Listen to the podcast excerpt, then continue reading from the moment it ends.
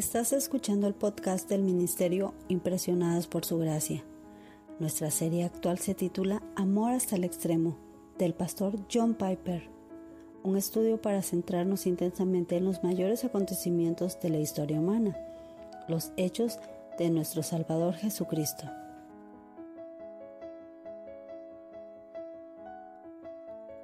Para comenzar con este estudio, leamos juntos lo que nos dice el Evangelio de Juan en el capítulo 13, versículo 19.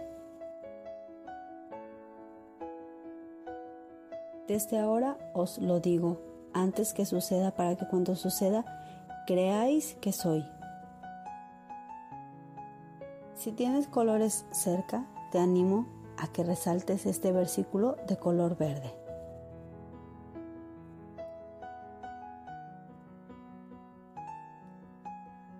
El propio Jesús enseñó que todas las profecías sobre Él se cumplirían.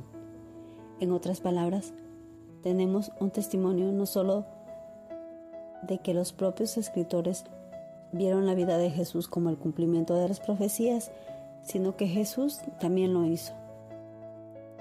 Jesús tomó el principio en Juan capítulo 13 versículo 19 y predijo numerosos detalles de lo que le iba a suceder para que pudiéramos creer cuando sucedieran. Comenzó a enseñarles que le era necesario al Hijo del Hombre padecer mucho y ser desechado por los ancianos, por los principales sacerdotes y por los escribas y ser muerto y resucitar después de tres días, como podemos leer en el Evangelio de Marcos en el capítulo 8, versículo 31. Jesús vio cumplirse en sí mismo las predicciones sobre el Mesías y sus sufrimientos. Previó que su muerte sería por crucifixión, como podemos leer en Juan capítulo 3 versículo 14 y también en el capítulo 12 versículo 32 predijo que los discípulos encontrarían un pollino sin montar cuando entraran en la ciudad, de lo cual podemos leer en Lucas capítulo 19 versículo 30. Cuando los discípulos entraron en Jerusalén aquel último jueves, predijo que encontrarían a un hombre con un cántaro de agua que tendría una habitación para que ellos se reunieran, de lo cual te invito a leer en Lucas capítulo 22 versículo 10.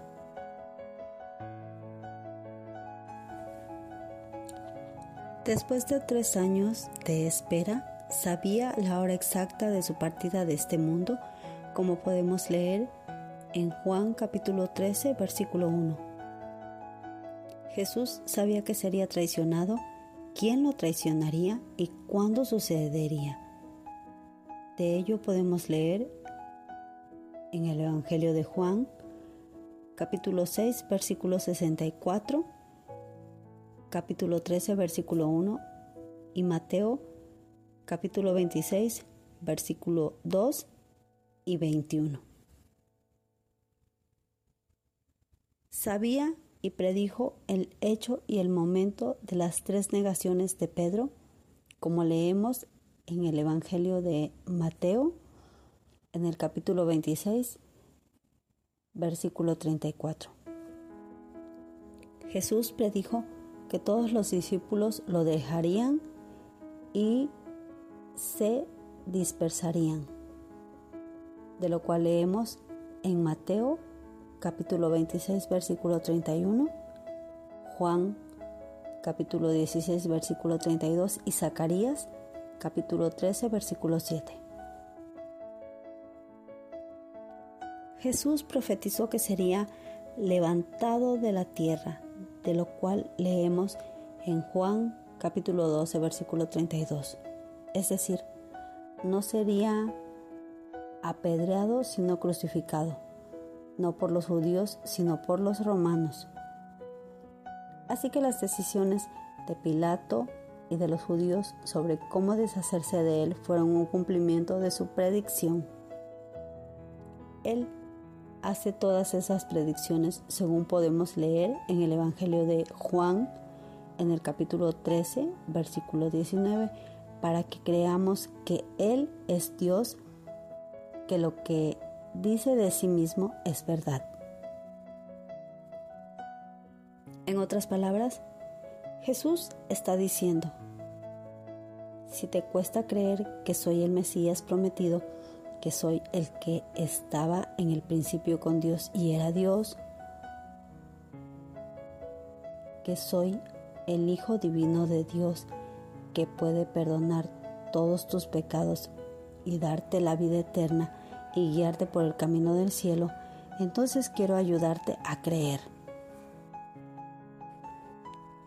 Y una de las maneras en que voy a ayudarte a tener una fe bien fundada es diciéndote lo que me va a pasar antes de que ocurra, para que cuando ocurra tengas una buena razón para creer en mí.